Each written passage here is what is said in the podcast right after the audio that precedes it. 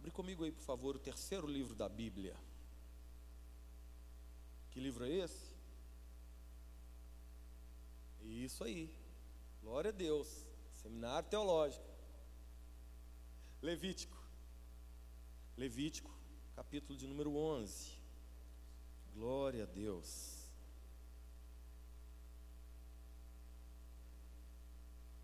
Amém, irmãos? Antes da gente fazer a leitura do texto, eu quero expor para você aqui um pouquinho do propósito desse livro, porque ao entendermos o propósito ao qual Deus inspira Moisés a escrever, quase 1500 anos antes de Jesus, 1445 anos antes de Jesus, ah, o Senhor tinha um propósito. E esse propósito, ao ser observado por nós, pode mudar a nossa percepção do texto, inclusive a nossa maneira de interpretar o texto. O, o texto de, de Moisés, chamado Levítico, ele fala sim da linhagem sacerdotal, ele fala sim sobre o ofício sacerdotal é, na liturgia dos cultos oferecidos a Deus, os sacrifícios que eram oficiados, a própria vontade de Deus a ser apresentada e como essa vontade deveria ser exercida. Fala sobre tudo isso. Mas mais do que isso, fala sobre a vontade de Deus, sobre o desejo de Deus em ter comunhão com o seu povo, em se relacionar com o seu povo, em ter intimidade com o seu povo, em ver o seu povo fluindo na autoridade do próprio Deus Criador, revelado por Jesus a nós como Pai. Esse é o desejo maior, é a maneira de interpretarmos o livro de Levítico, tendo essa espinha dorsal como fonte que nos guia, que nos direciona no entendimento da, do texto. Porque se interpretarmos esse texto apenas como um conjunto de ritos e práticas é, litúrgicas, corremos o risco de, ao nos espelhar no texto, nos tornarmos religiosos ou legalistas e querermos apresentar o texto de forma fria, como sendo esta a vontade do Deus que inspirou o texto. E não é.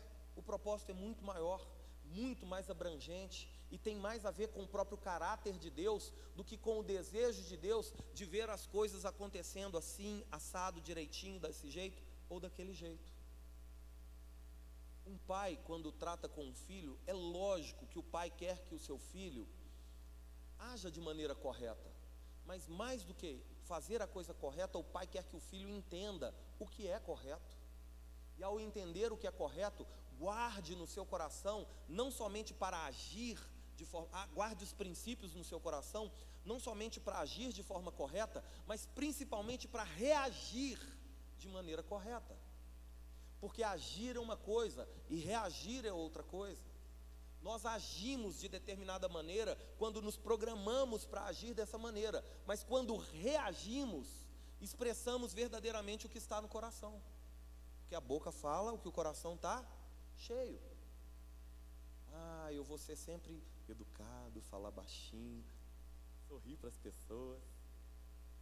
Mas se alguém tá, pisa no pé da gente, dá uma fechada no trânsito, ou acontece algo que não agrada, ah, aquilo que está no coração explode. Se o que estiver por fora estiver alinhado com o que está por dentro, o que está sendo visto por fora é igualzinho o que está por dentro. É essa a vontade do Pai. Que o filho guarde no coração os princípios e valores e então possa viver conforme é a vontade do Pai, em todas as circunstâncias. Esse texto que vamos ler, irmãos, ele fala basicamente sobre a santidade, a importância da santidade, por que sermos santos e o que rouba a santidade de nós. Porque eu gostaria de fazer um convite a vocês nesse nosso primeiro culto é, da família do ano de 2021, o ano do recomeço. Gostaria de propor a você uma, uma série de palavras esse texto, é, é, essa mensagem organizada em três encontros. Onde no encontro de hoje, com a graça do Senhor, eu pretendo falar a você sobre santidade. E então, propor a você a santidade como caminhada em direção a um relacionamento com Deus. Para que, para que tenhamos este relacionamento com Deus, para que tenhamos intimidade com Deus, primeiro é necessário buscar a santidade, entender sobre a santidade, nos dispor à santidade, para então, de forma santa, nos achegar a Deus. Porque sem santidade, ninguém verá a Deus. E então, entendendo sobre isso, possamos buscar essa intimidade com Deus, esse mergulho mais profundo no amor de Deus a nós, no relacionamento de Deus a nós. E então, para o nosso terceiro encontro, daqui dois domingos, após termos passado pela, passado pela santidade, passado pela intimidade, então possamos entender acerca do que é a autoridade de Deus dada aos filhos que são íntimos e santos. Amém? Então, o convite que eu te faço é para hoje, domingo que vem e o próximo domingo estarmos juntos caminhando neste propósito. Amém? A Bíblia diz que nós, irmãos, devemos ser santos, porque Deus é santo. Isso significa que a própria santidade de Deus é a razão por que devemos e podemos ser santos. Só que o entendimento correto e bíblico acerca da santidade muda a nossa maneira de entender. Santo não é ser melhor do que outra pessoa, ou ser correto, metódico, religioso, não é isso. Ser santo é ser dedicado a Deus em todas as coisas.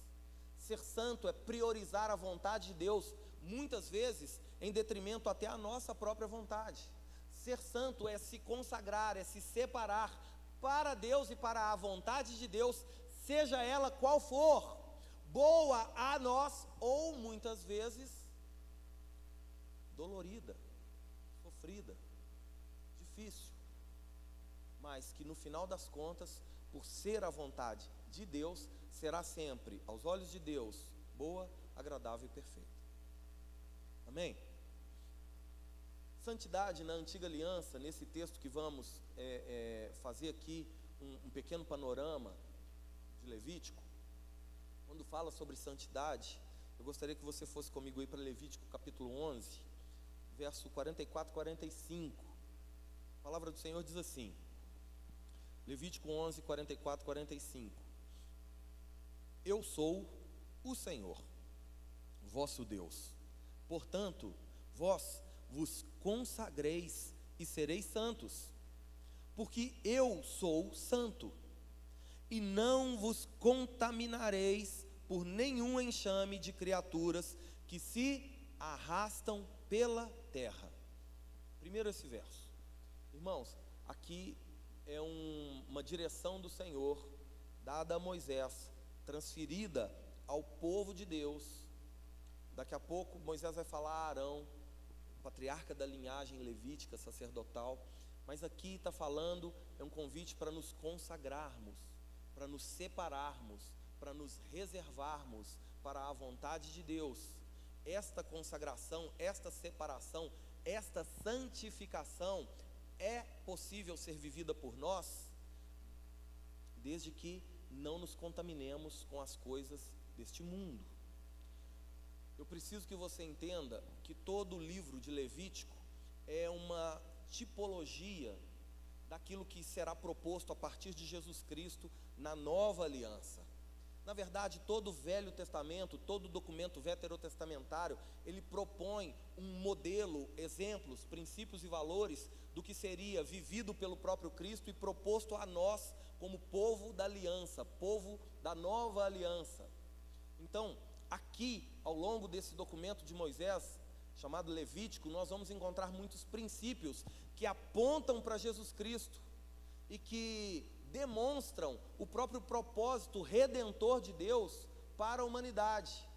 Mas a princípio, na antiga aliança, como modelo a ser praticado, a ser aprendido, a ser vivido, para quando o redentor vier, para quando o sumo sacerdote vier, para quando o libertador vier, seja fácil de ser identificado e então seguido. Amém? E aí ele vai dizer aqui: Não vos contaminareis por nenhum enxame de criaturas que se arrastam sobre a terra. Ou seja, não se detenham, não se apaixonem, não se entreguem às coisas que são apenas dessa terra. Lembra quando Paulo, o apóstolo, está escrevendo aos Gálatas e ele vai falar sobre a armadura de Deus? Ele vai falar que o Evangelho é a sandália, não é por acaso. Entre o mundo corrompido, decaído, condenado, e nós, o que precisa gerar separação é o Evangelho da paz. Caso contrário, estaremos em contato pleno com o mundo e fatalmente seremos contaminados pelo mundo. Por isso, calce os seus pés com as sandálias do Evangelho da paz e não se contamine com o mundo. Amém? Verso 45 de Levítico 11: Eu sou o Senhor que vos faço subir da terra do Egito, para que eu seja vosso Deus, portanto, vós sereis santos, porque eu sou santo. Aqui a gente encontra uma figura de linguagem chamada de paralelismo. Todas as vezes que você encontra no texto bíblico esse paralelismo, uma mesma expressão sendo repetida, sendo dita num versículo e depois repetida em outro versículo, é porque é necessário que, dê, que, que possamos dar a atenção redobrada ao que está sendo proposto. Se você parar para atentar o que está sendo dito aqui no versículo 45, está falando que eu sou o Senhor que vos faço subir da terra do Egito, ou seja, que te liberta, que tira você da condenação, que salva você, para que eu seja o vosso Deus. Agora ele coloca aqui a condição: vós sereis santos. Por quê? Porque eu sou santo. Não é possível nos dizermos povo de Deus, de um Deus que é santo, sem representarmos o caráter de um Deus que é santo. Por isso, a santidade não é uma opção para nós, igreja. A santidade não está proposta a nós como escolha. Ah, eu quero ser santo ou eu não vou ser santo. Se você se declara de Jesus, abriu seu coração para receber do próprio Espírito, que é santo, é necessário que nos disponhamos a ser santos. Agora, irmãos, a capacidade para que isso aconteça não vem de nós, vem do próprio Senhor que entrega a nós o Espírito que é santo, que nos ensina todas as coisas, que dá testemunho de Jesus Cristo, que nos convence de, entre outras coisas, do pecado, que rouba de nós a santidade. Então é possível sim viver de forma santa, porque ser santo não é ser melhor do que o outro, ser santo é ser dedicado a Deus, comprometido com o propósito de Deus e não com as próprias concupiscências.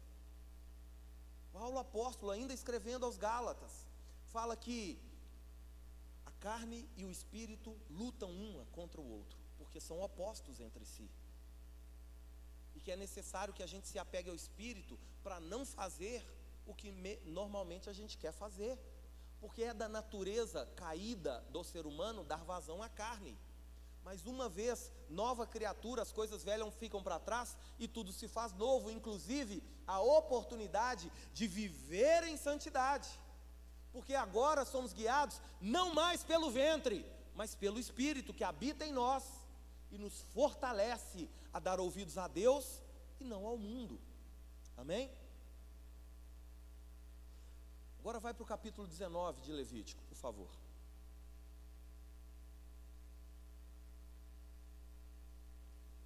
Levítico capítulo 19, verso 1 e 2.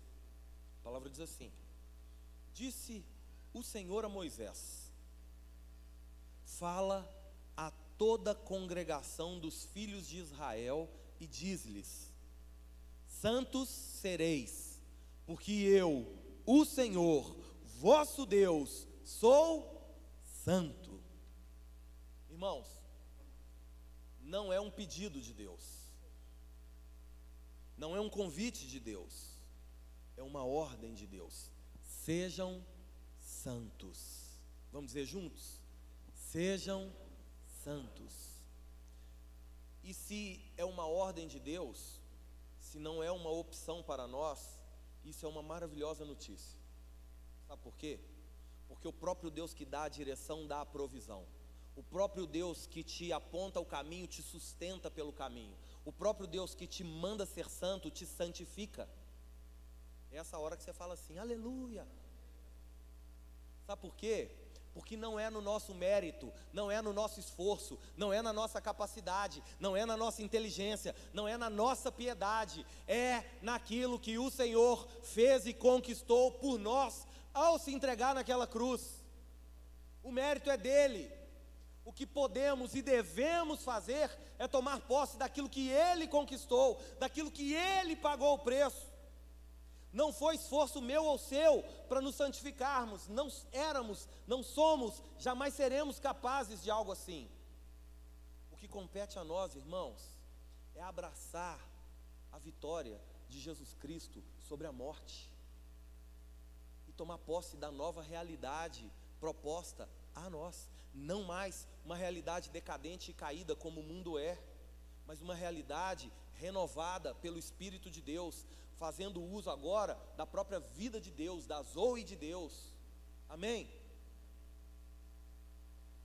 Ah, Deus ordena aos israelitas a serem santos. Eles deveriam ser diferentes dos povos que os circundavam, para que o nome do Senhor fosse exaltado. Só que isso que acontecia no Velho Testamento, o apóstolo Pedro vai propor já no Novo Testamento, na nova aliança. E aí, 1 de Pedro, capítulo 1, verso 15 e 16, diz assim: 1 de Pedro, capítulo 1, verso 15, diz assim: Pelo contrário, segundo é santo aquele que vos chamou, tornai-vos santos também, vós mesmos, em todo o vosso proceder, ou em todo o vosso procedimento, porque está escrito: sede santos, porque eu sou santo. Irmãos, São Pedro aqui falando acerca da santidade, agora ao povo da nova aliança, está estendendo o mandato de santificação não somente aos irmãos da antiga aliança, mas a todos aqueles que creem em Jesus Cristo. Logo, aquilo que era proposto no Velho Testamento é renovado no Novo Testamento, porém com um upgrade. Agora, diferente do que estava sendo proposto ali por Moisés, a Arão e aos filhos de Israel, né, da linhagem de Arão, levíticos, sacerdotais, diferente do que estava sendo proposto aos sacerdotes da antiga aliança, um grupo específico de pessoas que iriam oficiar a liturgia nos cultos.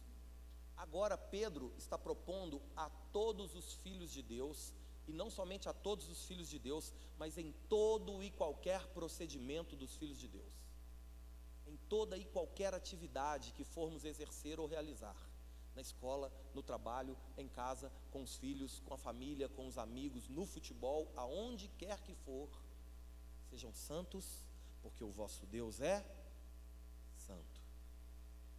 Logo, para mim e para você, está proposto um privilégio assim tão grande mas também uma responsabilidade gigantesca. Através da minha vida e da sua vida, irmãos, pessoas passarão a crer ou rejeitarão a fé. Porque se nós somos o povo de um Deus que é santo, o mínimo que o mundo espera de nós é que sejamos também santos. E não se engane, por favor, não se iluda. As pessoas podem não verbalizar, elas podem não racionalizar acerca do desejo que elas mesmas têm por ver santidade em você, mas a Bíblia diz que o mundo geme, que a criação anseia pela manifestação dos filhos de Deus. Nós, como testemunhas do poder de Deus agindo em nós, havemos de constranger esse mundo a crerem também no Senhor e na obra do Senhor não através do nosso discurso. É necessário pregar, claro que é. Mas é necessário, primeiramente, testemunhar. Por isso, o Senhor aqui convida a sermos santos, para então termos intimidade com Ele, para então termos autoridade nele. Pior coisa que pode existir para um crente é pregar o Evangelho sem viver o que prega. Seremos achados como hipócritas mentirosos. Com isso declaramos que Deus não tem poder para mudar ninguém, porque não mudou a mim que prego o Evangelho, não mudou a mim que me digo cristão, Não mudou a mim que sou evangélico. Quem está me entendendo? Glória a Deus.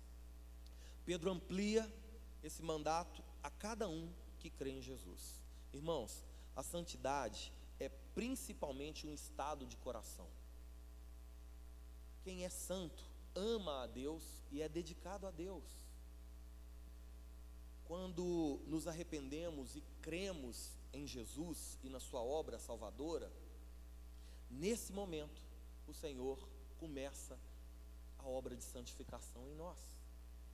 Por favor, entenda algo: não é a nossa santidade para a salvação, a salvação é um ato. Deus nos salva mediante o arrependimento que declaramos ter, frente à nossa busca sincera pelo perdão de Deus, Deus nos perdoa de imediato, nos redime da nossa culpa e nos salva. E inicia em nós um processo chamado santificação. Santificação é um processo que começa no novo nascimento e vai ser concluído só quando o que é santo vier. Enquanto isso, estamos aqui nessa luta, nessa caminhada, buscando a cada dia crescer em santidade. A Bíblia diz que a vereda do justo é como a luz da aurora, vai brilhando, brilhando até se tornar dia perfeito. Paulo escrevendo aos Coríntios diz que quando o que é santo vier, o que é quando o que é perfeito vier, o que é imperfeito vai deixar de ser. Até lá estamos em obras. Por isso, meu irmão, quando um novo crente vem a nós, novo na fé, pode ser que durante um tempo ele ainda carregue o cacoete da velha vida.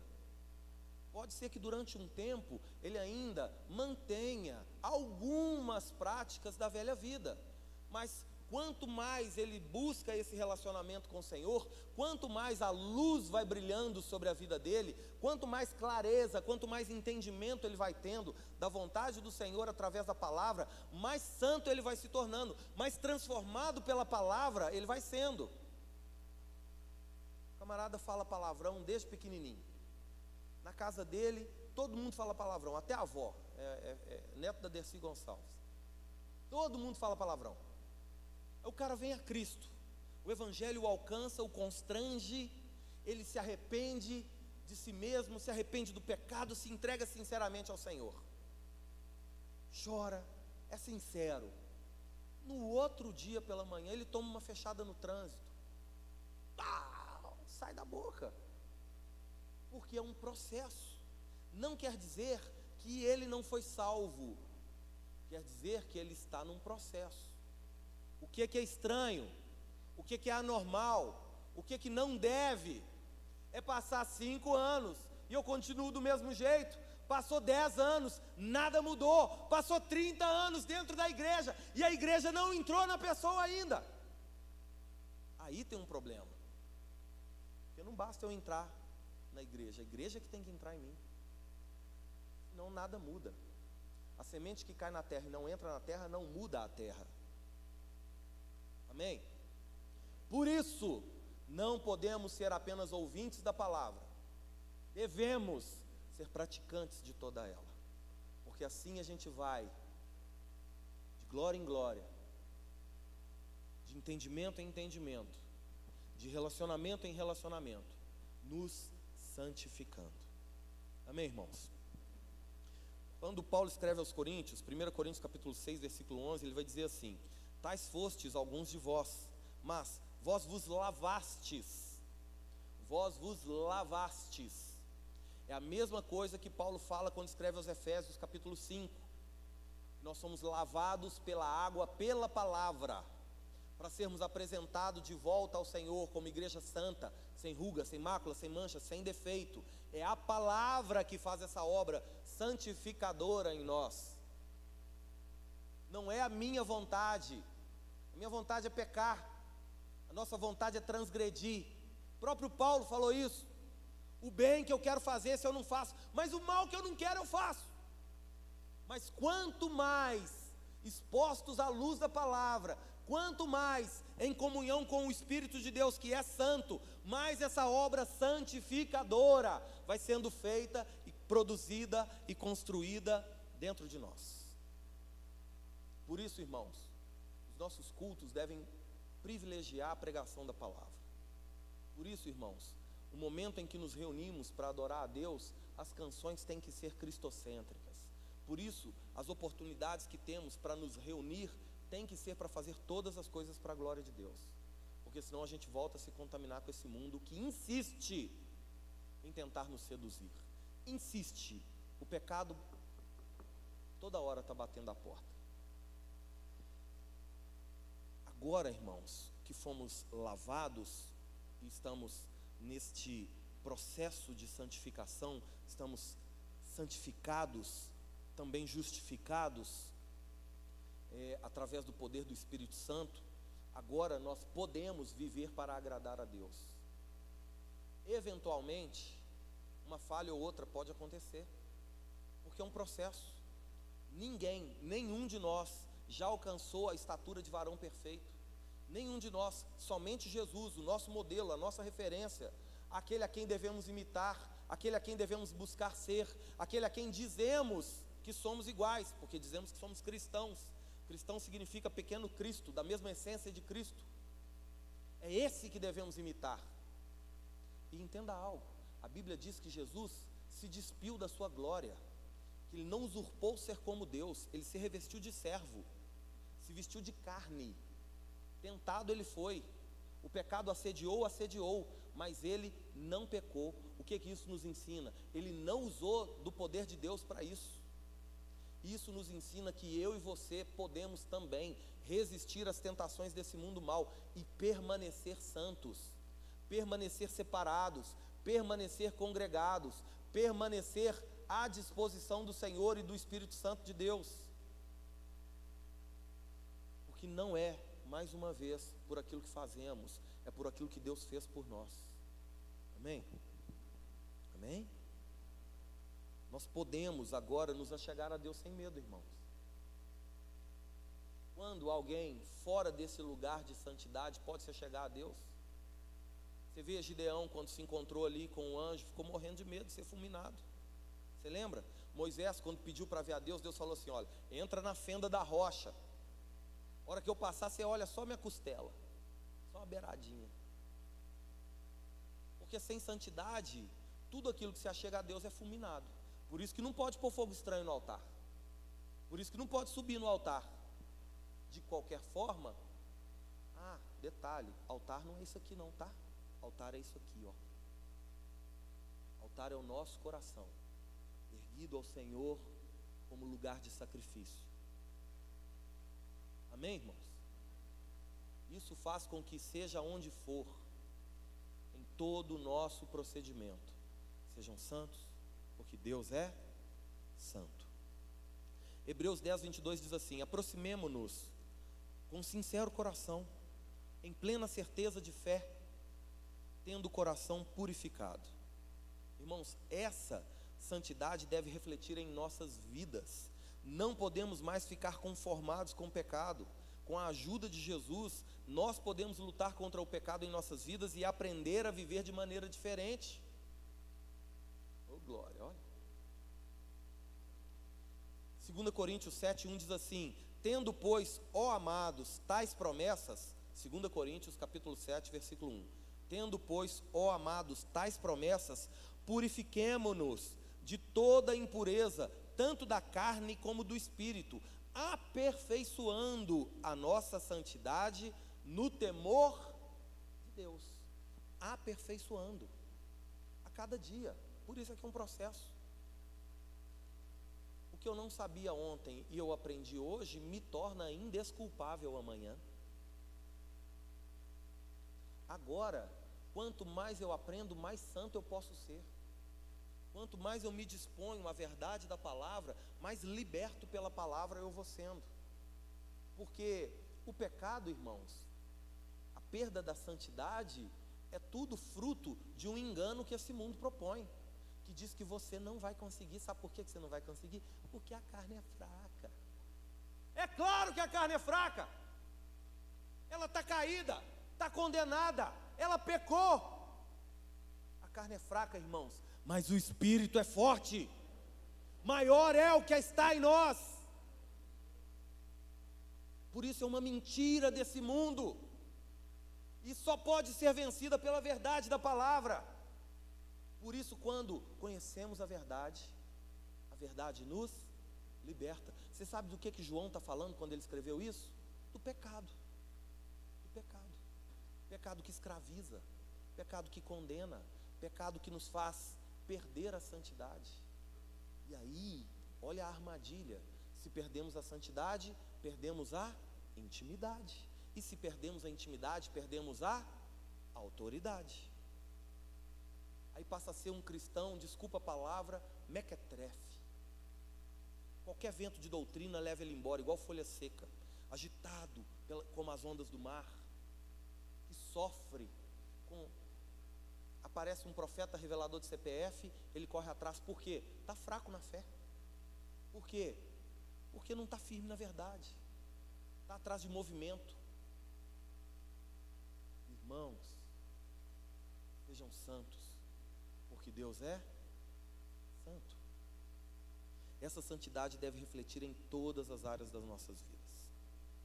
Ah, a gente ainda pode cometer erros, como eu disse, mas esses erros, irmãos, não podem ser cometidos por nós de forma deliberada, consciente, racional, intencional, proposital. Como uma falha de percurso, como um acidente, como um tropeço, talvez acontece. É um processo. Já vimos aqui, só quando o que é perfeito vier o que é imperfeito vai deixar de ser. Mas até lá, que busquemos aperfeiçoar a nossa santidade como? No temor de Deus. Temor não é medo, temor é respeito, temor é amor, porque amamos, porque respeitamos, guardamos em nosso coração a palavra do Senhor para não pecar contra o Senhor. Amém? Por que, que santidade é importante, irmãos? Primeira coisa, porque Deus é santo.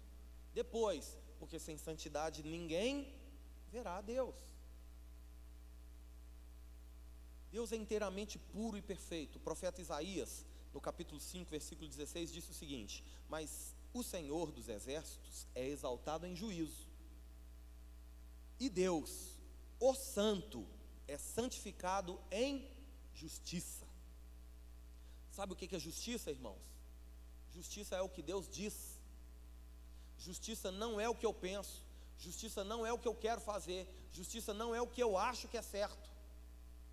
O próprio profeta Isaías disse que a nossa justiça é para Deus como trapo de imundície, não tem valor entre o que eu acho que é certo e o que Deus diz, eu devo escolher o que Deus diz, aí está a justiça verdadeira.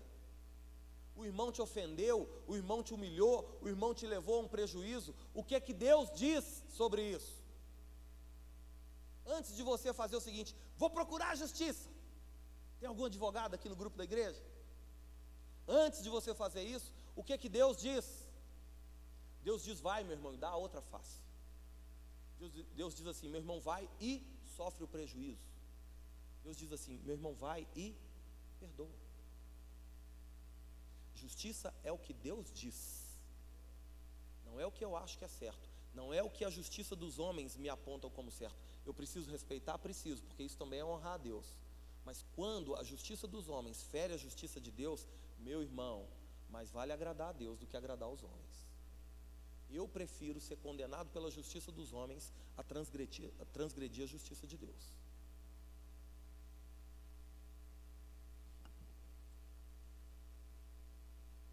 Deus detesta o pecado, irmão.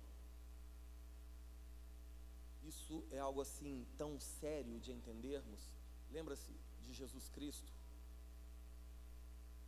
julgado injustamente, condenado injustamente, passou por, por toda a via crucis, pela via sacra, foi humilhado, foi cuspido, recebeu toda a humilhação e escárnio, foi chicoteado, foi apontado, zombaram dele, debocharam, colocaram sobre ele uma peça de madeira que simboliza todo o peso da condenação do pecado sobre nós.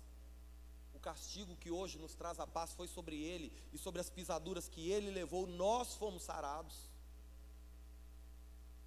foi levado ao Gólgota, ao Monte da Caveira, lá no Calvário, foi pregado no madeiro.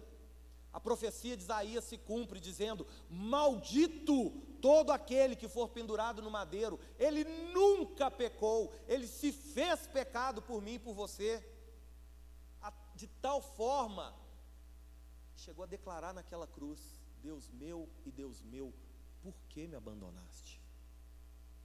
Naquele momento, Deus detesta tanto o pecado que o próprio Pai, o próprio Deus Criador, virou o rosto do único filho, se fazendo pecado no nosso lugar, pendurado naquela cruz.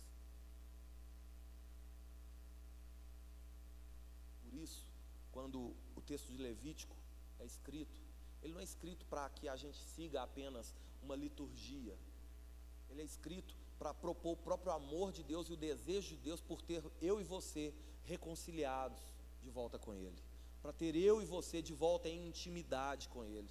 Por isso, antes de qualquer coisa, Ele propõe a intimidade, a santidade a nós, para que a santidade nos conduza até a intimidade e nos faça, através da intimidade, desfrutar da autoridade de ser igreja.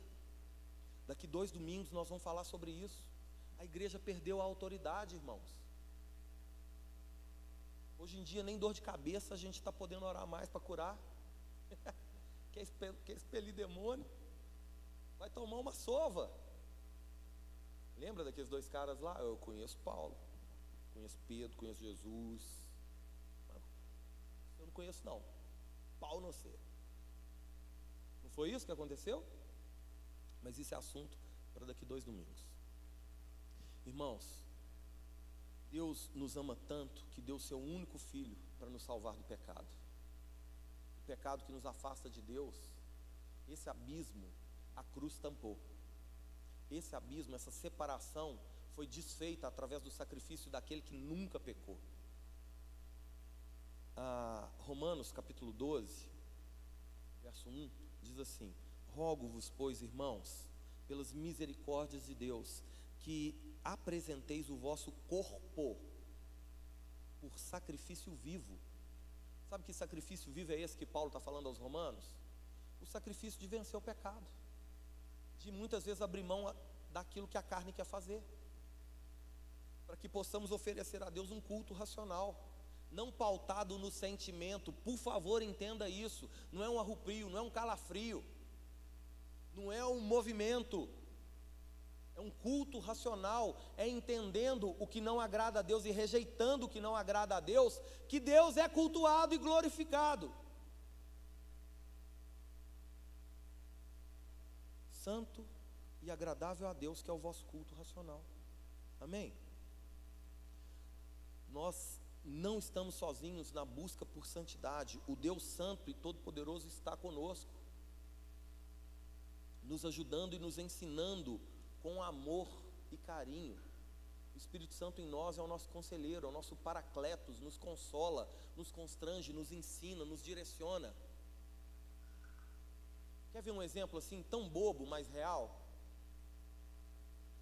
Você pode, através da roupa que você usa, glorificar a Deus ou não. Você sabia disso? Coloca uma roupa, vai para frente do espelho e fala assim: Senhor, essa roupa é boa? O senhor gostou? Te agrada? O Senhor não vai falar para você botar coque e saia no tornozelo. Não é isso. Não, não está proposto mais a nós, irmãos, usos e costumes. O uso e costume é o bom senso. O uso e costume é o coração rendido a Deus. Não é o fato de pintar a unha ou deixar de pintar a unha, deixar a barba ou cortar a barba, cabelo comprido ou cabelo curto, usar saia no joelho ou no tornozelo, não é isso. É com que intenção você se veste, é com que intenção você faz o que faz, é com que intenção você fala o que fala. É isso que demonstra a santidade. Agora faz o, faz o teste.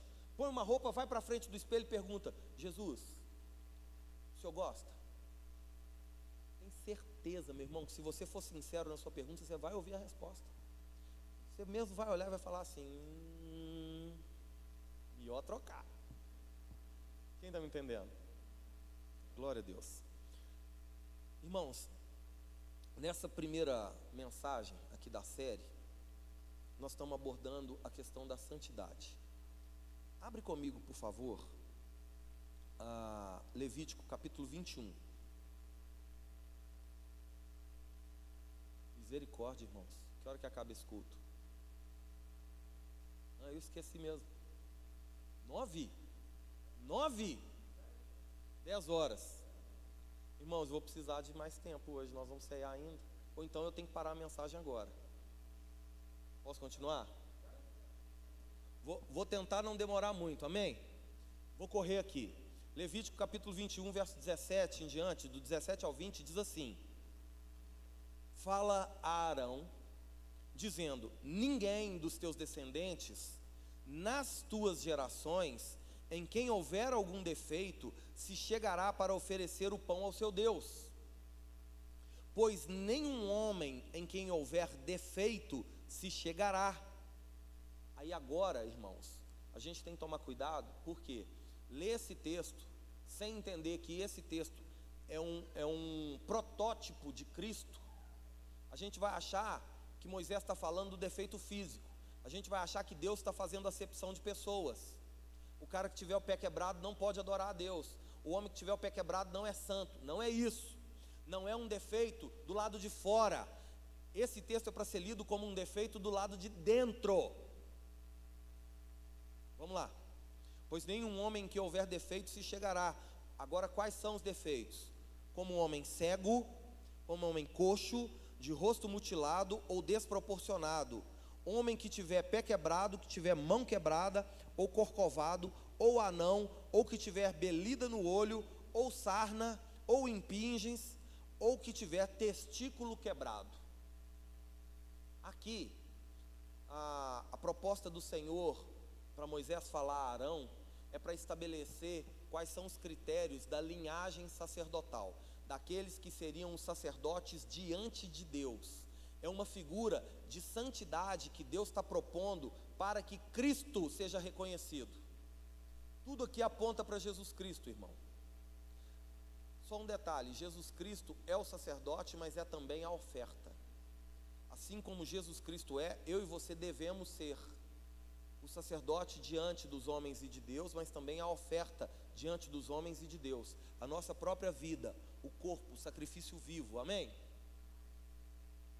Aqui, a partir do, do, de João capítulo 1, verso 29, a Bíblia vai dizer o seguinte: João 1, 29.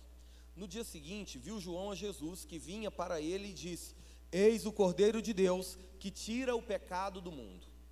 Jesus é reconhecido como o próprio sacrifício oferecido por Deus à humanidade. Não podia ser qualquer um, irmãos tinha que ser alguém sem mancha, tinha que ser alguém sem ruga, tinha que ser alguém sem mácula, tinha que ser alguém santo e sem defeito. Só podia ser Jesus. Por isso o nível de exigência lá no Antigo Testamento era tão alto, porque era uma figura do que seria Jesus. Tá dando para entender? Amém? Só que aí a gente vê esses exemplos dos defeitos que o sacerdote não pode ter. E eu gostaria de comentar rapidamente sobre esses defeitos para a gente entender que não é algo do lado de fora, é algo do lado de dentro. Muitas vezes, irmãos, a nossa santidade, a perda da nossa santidade está alinhada, na verdade, à falta de caráter. Porque é muito mais fácil botar a culpa na carne que é fraca, é muito mais fácil botar a culpa em, em tantas coisas, é mais fácil botar a culpa no capeta do que mudar o caráter. Pronto. Como dizem aqueles pregadores, pronto, falei. Só que não tem desculpa para nós, porque o que habita em nós é o Espírito Santo. Ah, aqui, a primeira característica que Moisés fala a Arão é daqueles que não podem se chegar a Deus para oferecer o pão, para ter comunhão, para oferecer o sacrifício, para oficiar o culto, ou seja, para ser sacerdote. Na nova aliança, todos são sacerdotes, então esse texto fala também a nós. A primeira característica, o primeiro defeito é que é cego. Só que não é uma cegueira natural, é uma cegueira espiritual. Cego é quem? Cego é aquele que não sabe para onde vai. Cego é aquele que vive em trevas. Lembra aqui João capítulo 8, versículo 12. João 8, 12. De novo lhes falava Jesus dizendo: Eu sou a luz do mundo. Quem me segue não andará nas trevas, pelo contrário, terá a luz da vida. Logo, se aquele está em trevas, é porque não segue a Jesus, não tem em si a luz da vida. Logo, como pode um cego guiar outro cego? Então, esse texto está falando das coisas que estão por dentro. A cegueira espiritual, irmãos, nos impede de ser santos, porque ainda estamos em meio às trevas. Logo depois, ele vai falar sobre o coxo. Coxo é aquele que não consegue ficar em pé, é aquele que só se arrasta. Segunda de Pedro, capítulo 1, verso 10 diz assim: Por isso, irmãos, procurai com diligência cada vez maior confirmar a vossa vocação e eleição, porquanto procedendo assim, procurando é, confirmar a sua vocação e eleição, procedendo assim, não tropeceis em tempo algum. Sabe o que, que é o coxo aqui nesse sentido? É aquele que faz a obra do Senhor relaxadamente.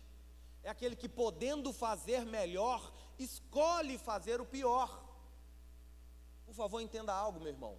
Todas as vezes, todas as vezes, todas as vezes que a gente pode, podendo fazer o melhor, a gente escolhe não fazer o melhor, é um tiro no próprio pé que a gente está dando. É como se a gente estivesse dizendo assim: Senhor, o Senhor errou ao me dar dons, talentos, ao me dar recursos, ao me dar a capacidade que o Senhor me deu, ao me dar o tempo que o Senhor me deu. O Senhor errou. Porque Senhor nos proporciona todas essas coisas para que a gente viva para a glória dele. Quando não é, nós estamos declarando a ingratidão diante de Deus. Você está me entendendo, irmão? Então, coxo é aquele. Marca um compromisso, não honra o compromisso. Ele se arrasta na vida familiar, ele se arrasta na vida profissional, ele se arrasta na vida ministerial, tudo faz para os cocos. É assim que fala. De qualquer jeito não tem zelo, não é diligente, dedicado, comprometido. Ah, sim, tá bom, sou voluntário mesmo. Ô irmão, isso te rouba a santidade, te impede de ter intimidade e faz com que você nunca tenha autoridade. Jeremias 48, 10: Maldito é aquele que fizer a obra do Senhor relaxadamente. Maldito, é muito forte isso, irmão. Aí ele vai falar daquele que tem um rosto mutilado. rosto mutilado é uma ferida no rosto, um machucado no rosto, e por isso tem que usar máscara. Está falando a perda da santidade para aquele que tem duas caras. Tem uns que tem três. Na igreja é um, no trabalho é outro, e em casa é outro. Ah, na igreja, glória a Deus, aleluia. No trabalho o cara é um trator. Sim, senhor, chefe, vai, faz e acontece. Em casa, o Shurek. Entrega um celular na mão do menino, fala: Menino, você vira para lá, quero ficar quieto. dá sossego. Não devia nem ser pai. Mas isso é assunto para outro encontro. Vai ver televisão, vai fazer qualquer. Não ensina a palavra dentro de casa. Não exorta a família dentro de casa. Não testemunha bem dentro de casa. Assiste coisa que não deve. Escuta coisa que não deve. Quebra até o chão.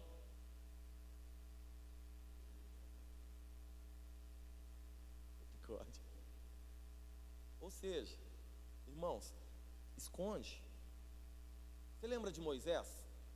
Quando, quando Paulo vai falar sobre Moisés, lá em 2 Coríntios capítulo 3, ele vai dizer assim, verso 13, 2 Coríntios 3, 13. E não somos como Moisés, que punha um véu sobre a face para que os filhos de Israel não atentassem na terminação do que se desvanecia. O que estava acontecendo? Moisés tinha subido ao monte e tinha permanecido lá por 40 dias em consagração ao Senhor.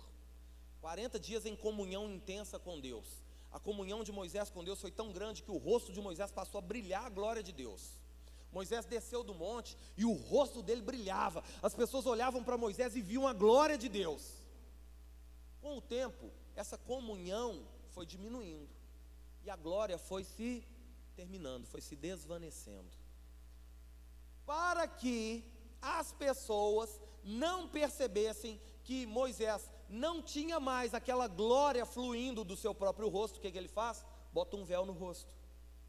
E aí Moisés sai de casa, de véu na cara, para que as pessoas olhassem para ele e pensassem assim: olha lá o homem que carrega a glória de Deus, olha lá a mulher de Deus, olha lá aquele santo de Israel, olha lá, ô oh, fiel, hein? Só que quando ele chegava dentro de casa, irmão, ele tirava o véu. E aí as pessoas que estavam dentro de casa sabiam a verdade. Rosto mutilado, tem que esconder. Porque parece que tem comunhão, mas não tem mais. Porque aquilo que faz em público deveria ser apenas o reflexo daquilo que é vivido no secreto. É o que a gente falou aqui. A gente só deveria ter a ousadia de levantar a mão na igreja se primeiro a gente ajoelha dentro de casa. Esse aqui acaba não conseguindo chegar a ter intimidade com Deus. Por quê? Que isso é uma mentira. Não corresponde à verdade. Aí, ele segue falando sobre aquele que é desproporcionado. Desproporcionado é assim: um membro é maior do que o outro, a perna é pequenininha, a outra é comprida, um braço é grande, o outro é curto. Aquele que não tem equilíbrio.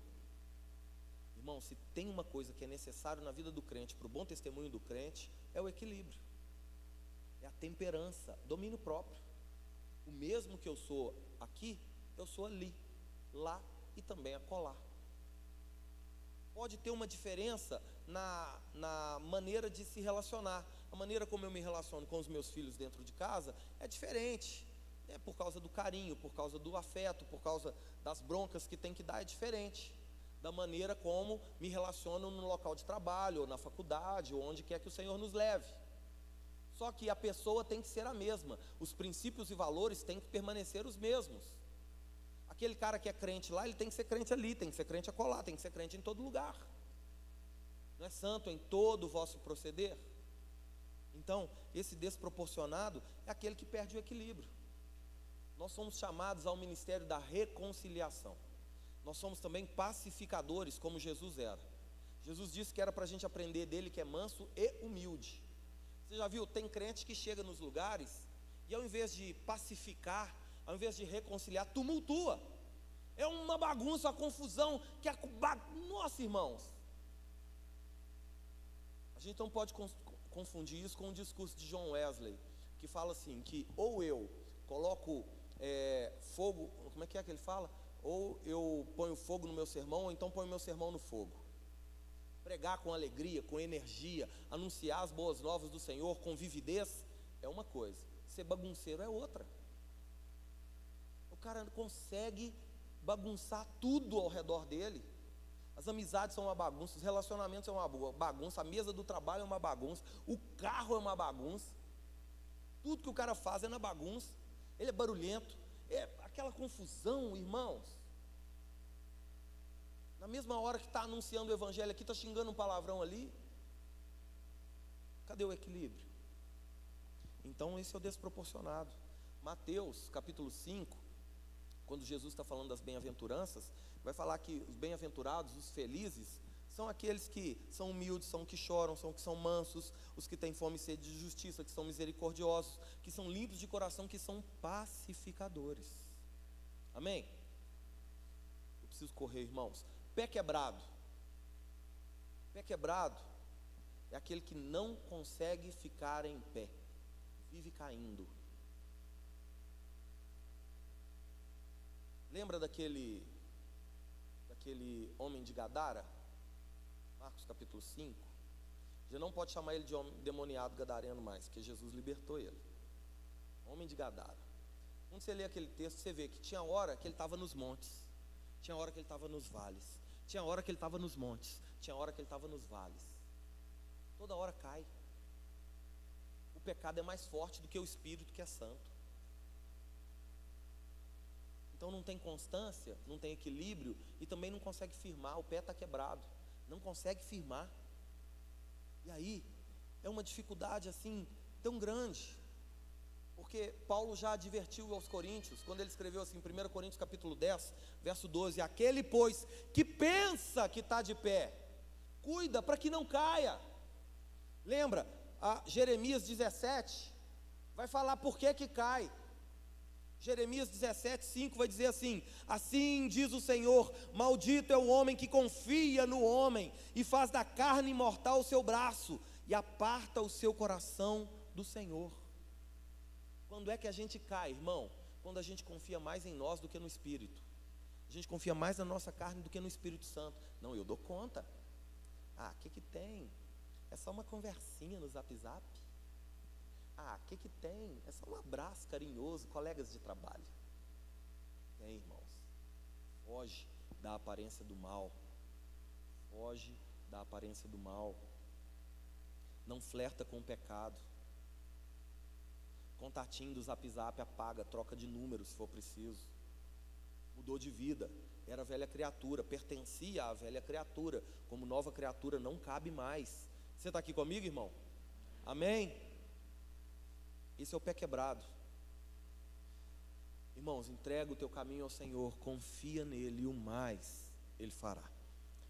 Aí ele vai falar da mão quebrada. Sabe o que é essa mão quebrada? Essa mão quebrada é aquele que não consegue levantar o caído. Mão quebrada é aquele que não consegue dar carinho, não consegue enxugar as lágrimas dos que choram. Mão quebrado é aquele que não consegue ser generoso. Dói. Para ofertar, dói. Para contribuir, dói. Mão quebrada é aquele que não consegue usar uma aliança, ou seja, não assume compromisso. Aliança fala de compromisso. Mão quebrada não dá para pôr aliança. Como é necessário voltarmos a valorizar o compromisso, irmãos. Mão quebrada é aquele cara que fala que vai fazer e não faz. Fala que vai assumir a responsabilidade, mas não assume. Continua vivendo a mesma história desde sempre. Não muda, não recomeça. Em nome de Jesus eu te peço, igreja, aproveita o início do ano.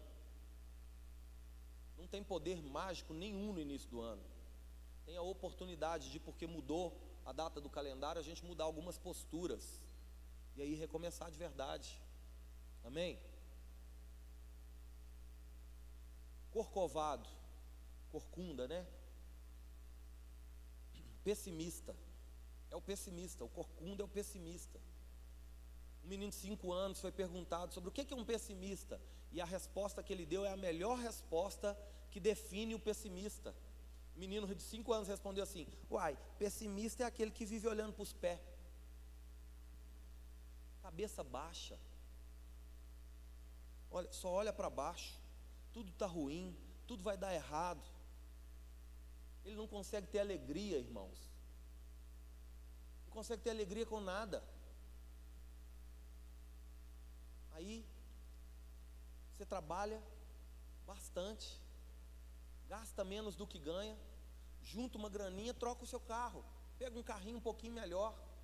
Aí chega o corcovado, o pessimista, aquele que só olha para os pés, vira para você e fala assim: Ah, mas essa cor. Ou então ele vai falar assim: Ih, seguro desse carro, sei não, hein? Bebe muito. O cara não se alegra com nada, não está contente com nada. Bem que a Bíblia já diz, né? É mais fácil chorar com quem chora do que rir com quem ri. Pessimista, irmão, como é que você vai entregar um projeto na mão dele? Na verdade, você não pode nem contar nada para ele, ele vai matar o seu sonho. Por isso, às vezes, é melhor ficar calado. Nós... Tem pessimista aqui não, né? Nós temos um sonho de ter uma escola nessa cidade. E eu não quero assustar vocês, não. É 2021, eu quero contar mais. Revelação progressiva. Nós queremos ter um hospital nessa cidade também. A igreja tem ou não tem que fazer a diferença? Tem, irmão. Tem. Agora tem gente que pode pensar assim: ah, aí não, aí também já não sei. Escola até vai, mas hospital já não dá, não. Por que, que não dá? Se é para a glória de Deus e o Deus a quem queremos glorificar é grande. Que não seja por nós mesmos, irmãos, que seja para que os nossos filhos desfrutem, os nossos netos desfrutem, para que essa cidade conheça a glória de Deus. Vamos em frente. É o Deus que dá a visão, é o Deus que dá a provisão. Mas o pessimista não rompe em nada. Ele se conformou. E aí a gente chega no anão. O anão é aquele que parou de crescer. Sabia que ninguém nasce anão? Você nunca vai ver um nenenzinho anão, um bebezinho, nasceu com 10 centímetros, é anãozinho. Não tem. O nanismo é algo que acontece durante o processo de crescimento. Algo acontece que inibe o crescimento, faz com que ele não se desenvolva mais. Esse anão aqui é aquele que se conformou. Todas as vezes que nos conformamos, paramos de crescer, seja na família, seja no trabalho, seja no ministério, seja na escola, seja onde for. Eu tenho 43 anos. Eu quero desafiar você que tem a minha idade ou mais. Cara, volta a estudar esse ano. Troca de emprego. Leva sua família para fazer algo diferente. Cresce em nome de Jesus. Mas não se conforma. Talvez a situação que você viva hoje é, seja top. Pode ser melhor se você não se conformar. Pode ser melhor na sua comunhão com Deus, pode ser melhor no seu relacionamento com o marido, com a esposa, com os filhos, com os pais, com os colegas, funcionários, patrões, não importa. Não pare de crescer. Olha o que, que Pedro diz, 2 de Pedro capítulo 3, verso 18. Antes, crescei na graça e no conhecimento do nosso Senhor e Salvador Jesus Cristo. A Ele seja a glória tanto agora como no dia eterno. Crescei no conhecimento, irmão. Ó, fevereiro agora começa o seminário aqui. O que que te impede de vir estudar? Conhecer mais a fundo a palavra de Deus, mergulhar mais na palavra de Deus, ter mais santidade, intimidade, autoridade no Senhor. O que que te impede? É falta de tempo? É falta de grana? Não! Não é.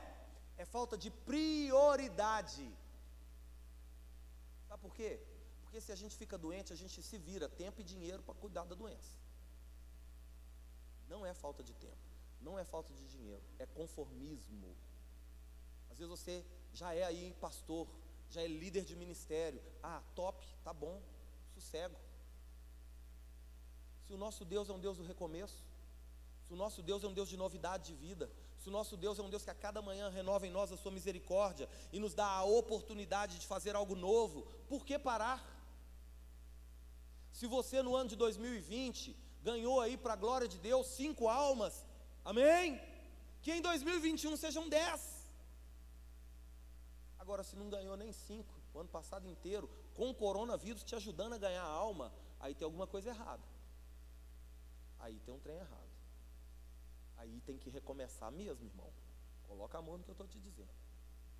Coronavírus, instrumento de Deus para ajudar você a ganhar alma todo mundo em pânico, está todo mundo com medo. As pessoas nunca pensaram tanto sobre a morte como tem pensado agora.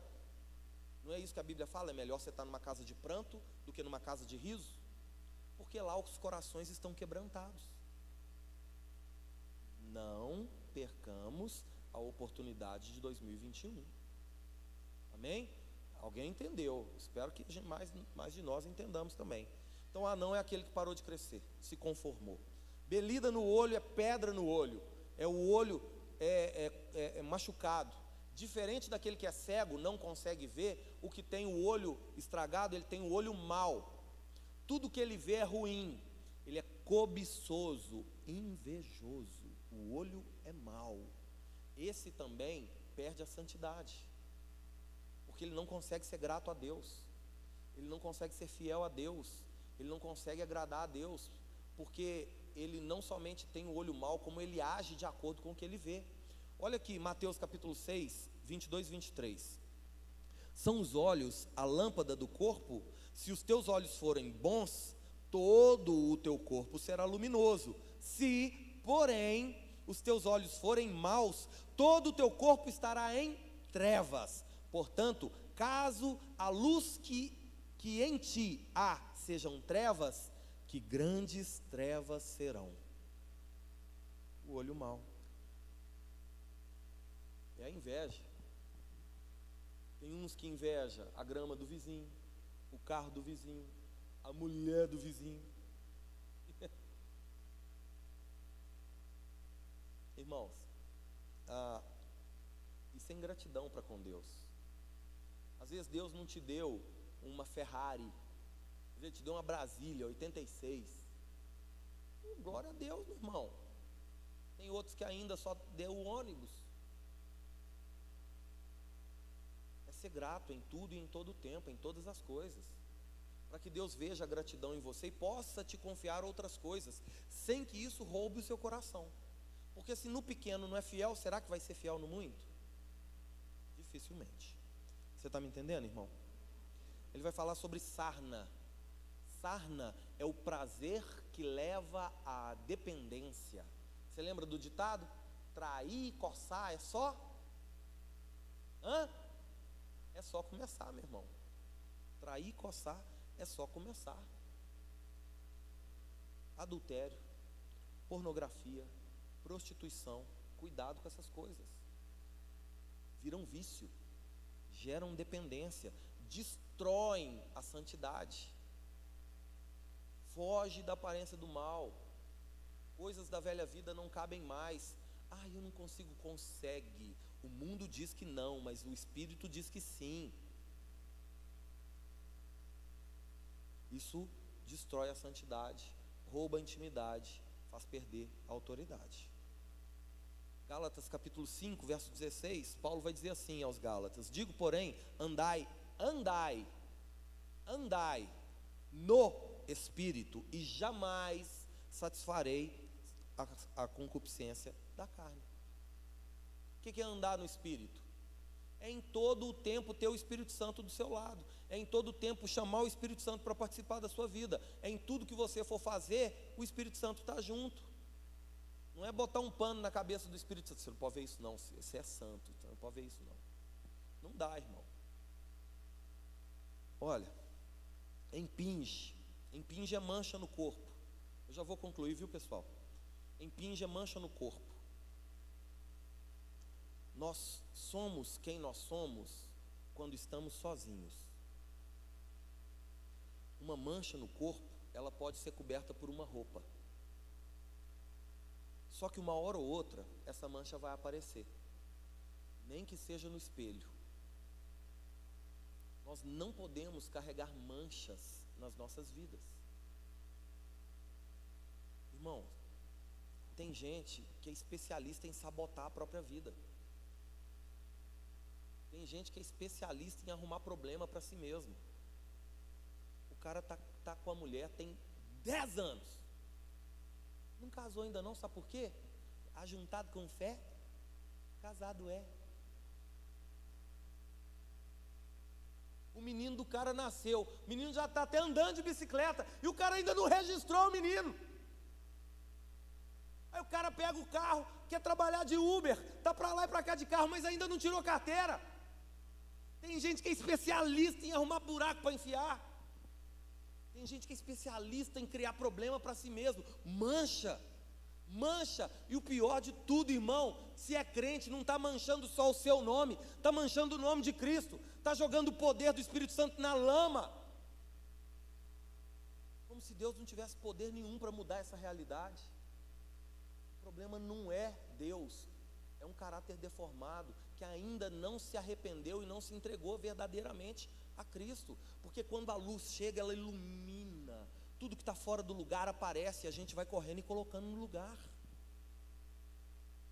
É assim, irmão. E aí, por último, ele fala do testículo quebrado. O testículo quebrado é aquele que não gera filhos, é aquele que não deixa uma nova geração nascer. O testículo quebrado é aquele que não, não faz sucessores talvez porque é inseguro, talvez porque é imaturo, talvez porque é vaidoso demais, não ensina nada para ninguém, não compartilha nada com ninguém. Só ele que pode, só ele que fala, só ele que faz, só ele que acontece. Ele é o último, é a última Coca-Cola. Não pode mais. Esse, isso demonstra uma falta de compromisso com o próximo. Porque não gerar filho significa também não assumir compromisso com o filho. Não se comprometer com o cuidado e desenvolvimento de uma outra pessoa que não seja você mesmo. Por isso, irmãos, o, o do testículo quebrado aqui, ele é egoísta. Ele não se dispõe a dar nada de si para os outros, ele só quer receber. Esse aí também não glorifica a Deus. Porque Deus deu o que tinha de melhor por amor a nós, que ainda éramos pecadores. Não é isso que Paulo escreveu aos Romanos? Deus prova o seu amor por nós, em que Cristo Jesus morreu naquela cruz, enquanto ainda éramos pecadores. Mas aí não. Eu até lembro de um, de um caos, há uns anos atrás, lá em Belo Horizonte ainda, tinha um, pastor que a gente caminhava bem de pertinho. E aí, certo dia, ele falou assim: Rapaz, Deus me deu um revelamento das estrelas. É forte, Brasil, é forte. Ai, ai, Senhor. Nem podia falar isso, não. Está sendo gravado. Aí, aí, nossa, mas assim, vai revolucionar a igreja. Ah, vai para glorificar de pé. Ah, irmão, eu fiquei doido para saber o que, que era. Perguntei para ele, meu irmão, o que, que é? Me conta. Aguarde o domingo com todos os outros. Falei, hum, testículo quebrado. Irmãos, de graça recebei, de graça dai. Você tem duas túnicas? Dá uma. Você tem tempo? Se dedica ao outro tem recurso, oferta. Você tem dons, talentos, habilidades, coloca isso à disposição do Senhor, cuidando de outras pessoas. Gere uma nova geração de cristãos a partir do seu testemunho e do seu cuidado, para que a obra do Senhor continue avante, para que a pregação da palavra aumente, para que mais fé seja gerada, arrependimento surja e então haja salvação. Amém?